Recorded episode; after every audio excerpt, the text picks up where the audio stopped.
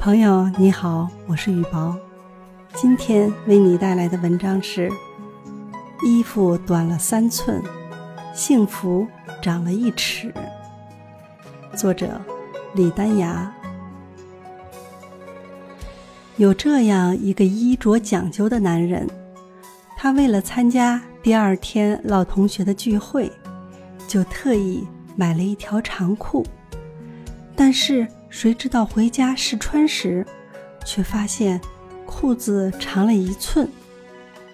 天色已晚，店铺早已经关门，想要更换长裤是不可能了。但是明天的聚会又必须穿它。无奈之下，男人便请求自己的母亲，让他帮忙把裤子改短一寸。谁知道母亲却说。我今天有点不舒服，想早一点休息，没有精神替你改。男人只好找妻子给他改。然而，妻子说：“今天家事儿特别多，都急着等我去完成，今晚上没有空帮你改，你还是去找女儿帮忙吧。”最后，男人只得拿着长裤。敲开了女儿房间的门。两分钟后，他再次失望地走了出来，因为今天女儿晚上约了男朋友去跳舞，也无能为力。男人一边望着长裤，一边感叹着自己家庭的不幸福，自我安慰地想：既然这样，明天就穿旧裤子去见老同学吧。那天晚上，母亲躺在床上想：儿子平时待他很孝顺，现在只是要求他做一件小事情，却都做不来，这样不太好。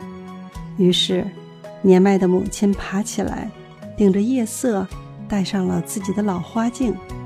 半小时以后，她终于替儿子把裤子改短了一寸。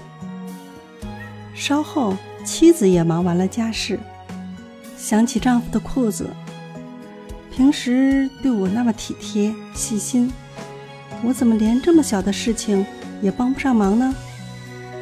她想到，于是妻子又熟练地把丈夫的裤子改短了一寸。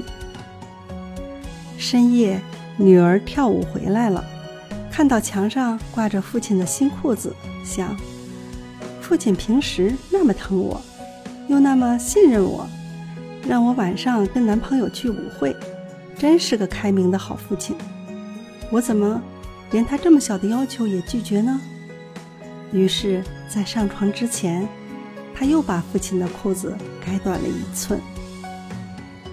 第二天早上，当男人穿上裤子，发觉已变成了不长不短的七分吊脚，他不但没有生气，反倒哈哈的大笑起来。